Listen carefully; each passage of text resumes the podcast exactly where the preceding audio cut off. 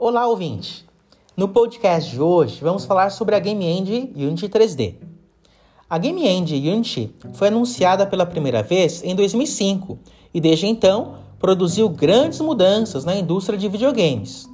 Em primeiro lugar, tem se destacado em seus esforços para ampliar sua gama de plataformas, sendo capaz, por exemplo, de exportar com o mesmo código base para iOS, Android, Windows, Windows Store, Windows Phone 8, BlackBerry 10, OS X, Linux, PlayStation 3, PlayStation 4, PlayStation Vita, PlayStation Mobile, Xbox One, Xbox 360, Wii U e todos os principais navegadores da web por meio de um proprietário da web.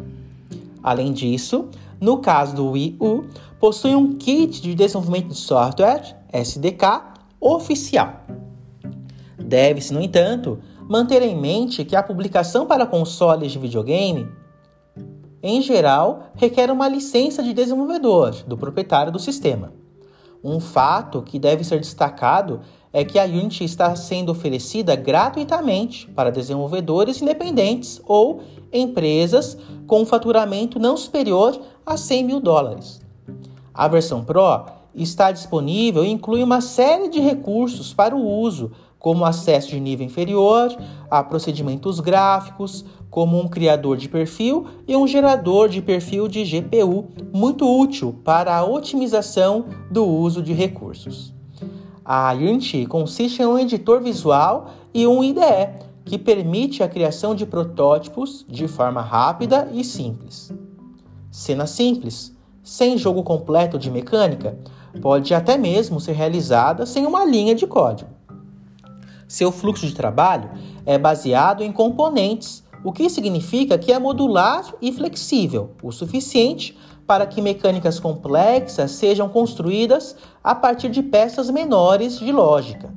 Na prática, a entidade básica do jogo é chamada de Game Object. Uma cena é um container para todos os Game Objects, além dos componentes integrados para renderização, animação, som e etc.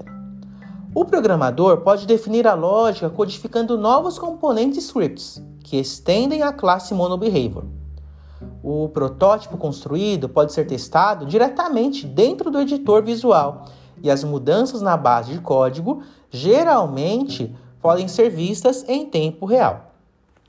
A Unity utiliza de forma transparente diferentes middleware para oferecer suporte a seus recursos, nomeadamente Mono para scripts, DirectX para OpenGL, para renderização, Fmod para som, Physics como mecanismo de física, Hacknet para rede e etc.